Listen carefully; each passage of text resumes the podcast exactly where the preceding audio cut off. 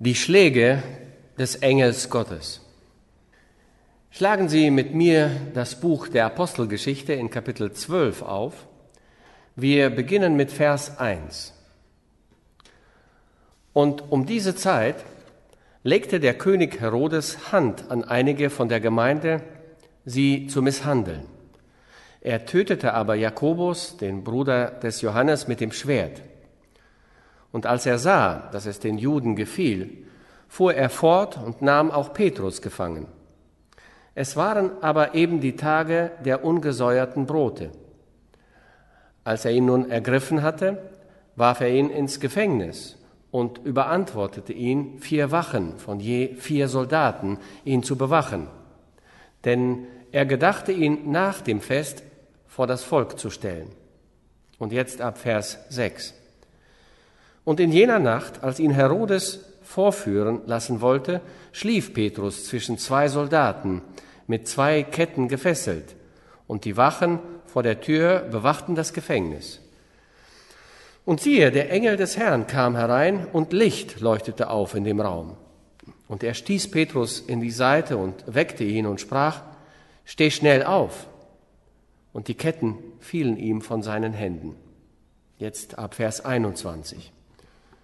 Und an einem festgesetzten Tag legte Herodes das königliche Gewand an, setzte sich auf den Thron und hielt eine Rede an sie. Das Volk aber rief ihm zu, das ist Gottes Stimme und nicht die eines Menschen. Alsbald schlug ihn der Engel des Herrn, weil er Gott nicht die Ehre gab. Und von Würmern zerfressen gab er den Geist auf. Haben Sie beim Lesen der Heiligen Schrift gemerkt, dass da ein Engel Gottes vom Himmel herabstieg? Und er tut in beiden Fällen das Gleiche. Er steigt vom Himmel herab und stößt Petrus. Und er steigt vom Himmel herab und er schlägt Herodes. In beiden Fällen wird für schlagen oder stoßen dasselbe griechische Wort verwendet. Aber wie unterschiedlich sind diese Schläge? Und das gibt Anlass zu der heutigen Botschaft, die Schläge des Engels Gottes. Immer wenn wir in der Bibel oder in der weltlichen Geschichte den Namen Herodes lesen, bedeutet es Ärger, Probleme und Not. Herodes der Große, er erschlug alle Babys in Bethlehem. Er tötete fast seine gesamte eigene Familie. Augustus Caesar sagte, es wäre besser, ein Schwein im Haushalt des Herodes zu sein, als ein Sohn. Herodes tötete praktisch seine gesamte Familie. Er tötete seine schöne makkabäische Frau Marianne. Er tötete Aristobulus, seinen eigenen Vater. Wo auch immer man dem Namen Herodes begegnet, bedeutet es buchstäblich Ärger. Herodes Antipas war einer der Söhne von Herodes dem Großen. Er erhielt den nördlichen Teil von Palästina als seinen Herrschaftsbereich. Er wurde Herodes Antipas und Herodes der Tetrarch, der Vierfürst genannt. Er ist der Herodes, der mit Herodias verheiratet war, mit der Frau, die er seinem Bruder Philippus stahl. Herodias ist die Mutter von Salome, von dem Mädchen, das vor Herodes und seinen Gästen tanzte und dann um den Kopf von Johannes, dem Täufer, auf einem silbernen Tablett bat. Und Antipas ist der Herodes, der auf ihre Bitte einging und Johannes den Täufer tötete, indem er ihn enthaupten ließ. Das ist Herodes. Ein weiterer Herodes ist Herodes Agrippa der Erste, der Enkel von Herodes dem Großen und der Neffe von Herodes Antipas. Herodes Agrippa tötete Jakobus, den Bruder des Johannes, den Sohn des Zebedäus. Und weil er sah, dass das von dem Hohen Rat akzeptiert wurde und dem Hohen Rat gefiel, warf er auch Simon Petrus ins Gefängnis. Das geschah während des Passafestes. Die Hinrichtung von Simon Petrus war für den nächsten Tag geplant. Das ist Herodes. Herodes Agrippa II. taucht in der Apostelgeschichte noch einmal Herodes Agrippa II. taucht in der Apostelgeschichte in den Kapiteln 24 und 25 auf. Er hatte eine Schwester namens Bernice, die mit einem unbedeutenden König verheiratet war. Agrippa II. zwang seine eigene Schwester, ihren Mann zu verlassen und mit ihm zu leben. Es war ein Skandal im gesamten römischen Reich. Bernice und Herodes Agrippa II. hatten eine Schwester namens Drusilla, die mit Felix, dem römischen Statthalter von Judäa, verheiratet war. Und diese tauchen nun alle gemeinsam in der Apostelgeschichte 24 und 25 auf. Der Apostel Paulus spricht vor ihnen. Überall dort, wo wir in der Geschichte mit dem Namen Herodes konfrontiert werden, bedeutet es Ärger, Mord, Blutvergießen und Gewalt. So beginnt unser Text. Um diese Zeit legte der König Herodes Hand an einige aus der Gemeinde, sie zu misshandeln. Und dann heißt es weiter in dem Bericht, dann zog er von Judäa hinab nach Caesarea und blieb dort eine Zeit lang. Das ist sehr natürlich und sehr einfach zu erklären. Jerusalem war die Stadt des Gottestempels und der Anbetung des Herrn, des Singens und Spielens der Leviten und der Versammlung der Stämme Israels für die Feste des Herrn. Dies machte es zu einem dumpfen, traurigen, dunklen, düsteren Ort für, für Herodes Agrippa. Deshalb ging er nach Caesarea am Meer, um in der von den Römern gebauten Hauptstadt der römischen Provinz Judäa zu bleiben. Er ging von Jerusalem hinab nach Caesarea, wo die Lichter heller sind und das Leben fröhlicher ist, der Tag beschwingter und das Essen fetter, der Wein roter und das Tempo schneller. Das gefällt dem ausschweifenden, genusssüchtigen, hemmungslosen Charakter des Herodes Agrippa. Und während er in Caesarea ist, wird ein großes Fest angesagt. Am zweiten Tag des Festes erscheint Herodes im Theater. Das Theater ist noch heute dort. Es wurde vollständig restauriert. Es ist ein Amphitheater aus Stein. Ich habe dort einmal eine Rede gehalten. Es ist ein herrlicher Ort. Ihre Stimme kann in dem Theater leicht die Tausenden von Menschen erreichen, die sich dort versammeln. Josephus, der berühmte jüdische Historiker, liefert weitere Jahre nachdem Lukas seinen Bericht verfasst hatte, eine vollständige Darstellung dieses Ereignisses. Während Lukas nur sagt, dass Herodes Agrippa bei diesem gewaltigen Fest in königlichen Kleidern erschien, beschreibt Josephus es im Detail. Er sagt, dass Herodes am zweiten Tag des großen Festes in einer aus massivem Silber gewebten Robe im Theater erscheint. Josephus beschreibt, dass die blendende und die spektakuläre Brillanz seines Aussehens, wenn die Sonnenstrahlen auf diese Robe aus massivem Silber trafen, den Schrei der Menschen hervorrief. Es ist die Stimme eines Gottes und nicht eines Menschen. Und Josephus berichtet weiter, sofort hat Gott ihn geschlagen. Lukas schildert es so. Und der Engel des Herrn schlug ihn. Lukas sagt auch, dass er an einer abscheulichen Krankheit starb. Diese Krankheit beschreibt Lukas so, und von Würmern zerfressen gab er den Geist auf. Diese Krankheit taucht immer wieder einmal in der antiken Geschichte auf. Sulla, der römische Diktator, starb an der gleichen abscheulichen Krankheit. Herodes der Große starb daran. Einige Historiker sagen, dass Antiochus der Große daran starb und dass der römische Kaiser Maximinus daran gestorben sein soll. Überall dort, wo sie zugeschlagen hatte, betrachteten die Menschen der antiken Welt die Krankheit als Gericht Gottes. Lukas beschreibt es hier in etwa so. Als er die Ehrerbietung und die Anbetung und den Jubel der Menschen erhalten hatte, du bist ein Gott und nicht ein Mensch, dann schlug ihn der Engel des Herrn und er starb an dieser abscheulichen Krankheit. Wenn ich lese, wie Lukas berichtet, dass er von Würmern zerfressen starb, muss ich an das neunte Kapitel des Markus-Evangeliums denken.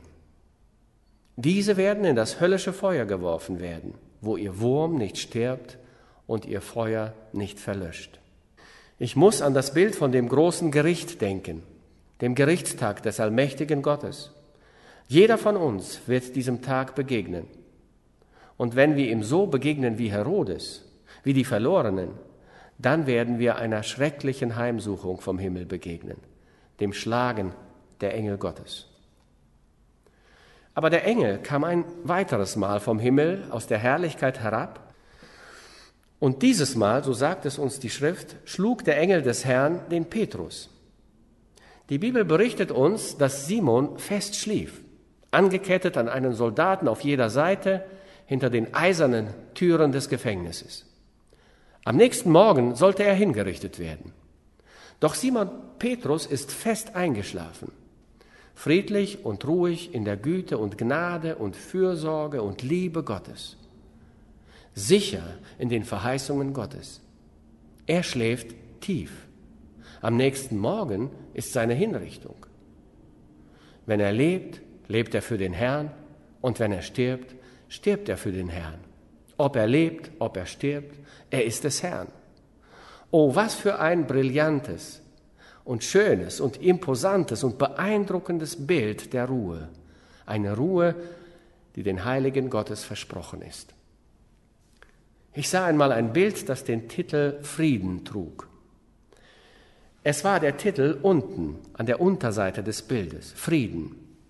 Doch das Bild selbst war das absolut stürmischste, furioseste Bild, das Sie sich vorstellen können. Der Künstler hatte eine hohe Klippe gemalt, eine Felswand am Ufer eines tobenden Meeres. Und während die großen Wogen und die großen Wellen gegen die Felsen dieser Klippen brachen und die Wolken sich senkten und donnerten, war es eine Szene von Gewalt, Verwüstung, stürzenden Wassergewalten und Unwetters. Ich schaute auf diesen Titel Frieden und dann sah ich genauer hin und wissen Sie, was der Künstler gemacht hatte? Ganz oben an der Spitze der Klippe, in einer Felsspalte, hatte er einen Vogel gemalt, der den Kopf unter seinem Flügel versteckte und friedlich schlief. Frieden. Das ist Gott im Leben seiner Diener. Simon Petrus, angekettet an Soldaten auf beiden Seiten, um am nächsten Morgen hingerichtet zu werden, schläft tief keine Sorge, kein Verdruss, keine Bedrücktheit, keine Herzschmerzen, nur Ruhe im Herrn. Glauben Sie nicht, dass das ein Bild für die Kinder Gottes ist, wenn sie, wie die Bibel es ausdrückt, in Jesus entschlafen? Keine Sorge, keine Last, keine Mühe, kein Kummer, einfach eingeschlafen in Jesus. Ist das nicht eine schöne Art und Weise zu beschreiben, wie die Heiligen Gottes sterben, wie die Welt es nennt. Sie schlafen einfach ein in den Armen von Jesus, in Frieden. Wenn es Gottes Wille ist, dass ich lebe, dann will ich zur Ehre des Herrn leben. Wenn es Gottes Wille ist, dass ich sterbe, dann will ich in der Liebe und Gnade des Herrn sterben. Ob ich lebe, ob ich sterbe, ich bin mit dem Herrn. In Frieden, wie Simon Petrus, ruhig schlafend. Und ein Engel stieg vom Himmel herab und schlug ihn, stieß ihn mit sanfter Gewalt, um ihn aufzuwecken.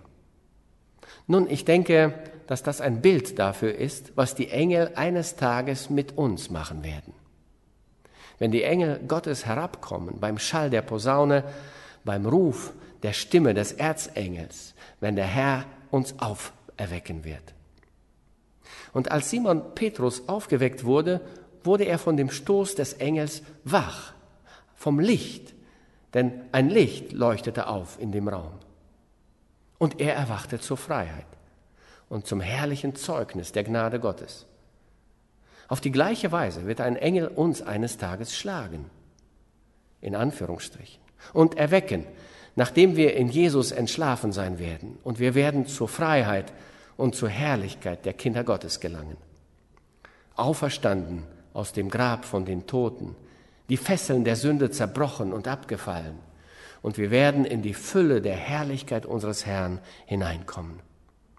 Es ist ein Bild für unseren letzten Sieg in Christus, das schlagende Wecken des Engels Gottes.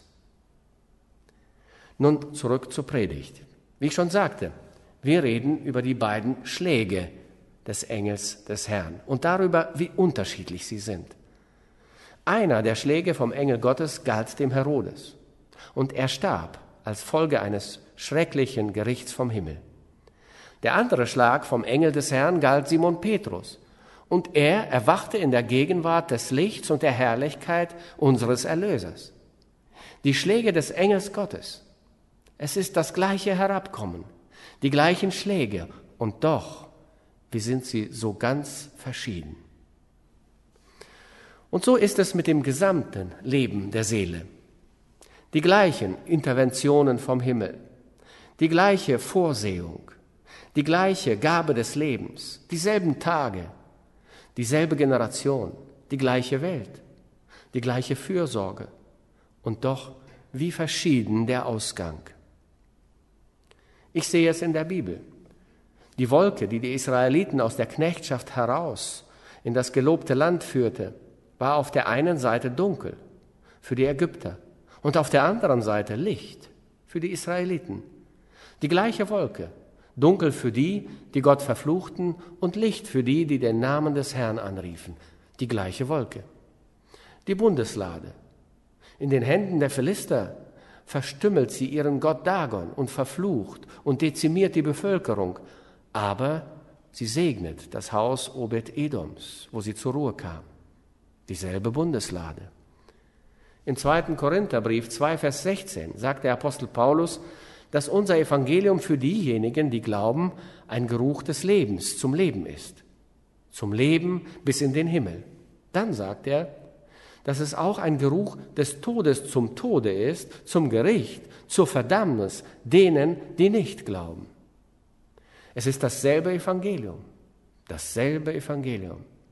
Für jemanden, dessen Herz bewegt wird und der hört und glaubt und es annimmt, ist das Evangelium die Tür zur Herrlichkeit. Es ist die Öffnung des Himmels für seine Seele und sein Leben. Aber für den Menschen, der es ablehnt, ist es Verurteilung. Er sündigt gegen das Licht, gegen die Gnade Gottes. Das gleiche Evangelium. Und alle Erfahrungen des Lebens sind so. Sie sind doppelter, sie sind zweifacher Art. Tod für den Menschen, der verloren geht. Sie sind für ihn der Eingang in die Finsternis, in das undurchdringliche Dunkel. Es ist ein Horror, es ist ein Grausen, es ist ein Gericht, es ist der Tod. Aber für den Christen ist der Tod sein Transfer in den Himmel. Die Auferstehung ist für einen Menschen, der verloren geht, eine Auferstehung zur Verdammnis und zur Hölle. Doch für einen Christen ist die Auferstehung die Erfüllung der gesamten verheißenen Erlösung. In der Auferstehung beschenkt Gott uns mit einem verherrlichten Körper, der unsterblich und verklärt ist. Was für ein Triumph! Der Tag des jüngsten Gerichts. Für den Menschen, der verloren geht, steht da ein großer weißer Thron und vor dem Angesicht dessen, der darauf sitzt, fliehen Himmel und Erde. Es ist eine furchterregende Konfrontation. Und die, deren Namen nicht in dem Lebensbuch des Lammes stehen, werden in den Feuersee geworfen. Hölle und Gericht sind eine schreckliche Aussicht für diejenigen, die verloren gehen. Aber der Christ steht vor dem Richterstuhl Christi. Gott hat jedes freundliche Wort, das er je gesprochen hat, aufgeschrieben. Jede sanfte Geste, die er jemals gezeigt hat, jede süße Wohltat, die er je in dem Namen Jesu zeigte, aufgeschrieben. Und das ist die Stunde seiner ewigen Belohnung, gemeinsam mit dem Himmel selbst. Beides ist Gericht, beides ist Ewigkeit. Der verlorene Mensch begegnet der Ewigkeit, aber es ist eine Ewigkeit der Finsternis wie die Bibel sagt, wo ihr Wurm nicht stirbt und ihr Feuer nicht verlöscht. Er begegnet einer Ewigkeit ohne Gott und ohne Christus. Er ist verloren, aber der Christ, er begegnet einer Ewigkeit mit Gott, mit Gottes Heiligen und mit Gottes Volk, für immer und ewig und ewig. Oh, was für ein Unterschied. Die Schläge des Engels Gottes. Für einen Herodes der Tod, aber für einen Simon Petrus Leben, Befreiung und Licht. Derselbe Engel, die gleiche Herkunft, die gleichen Schläge. Und ich sage, die Reaktionen auf das ganze Leben und auf all die Vorsehung und auf den Tod, alles ist genauso. Es ist zweifach. Es kann herrlich sein mit dem Herrn oder tragisch ohne ihn. Wie Paulus in Philippa 1, 21 schreibt, Christus ist mein Leben und Sterben ist mein Gewinn. Oder auch in dem ersten Korintherbrief 15, 55. Tod, wo ist dein Stachel? Hölle, wo ist dein Sieg? Amen.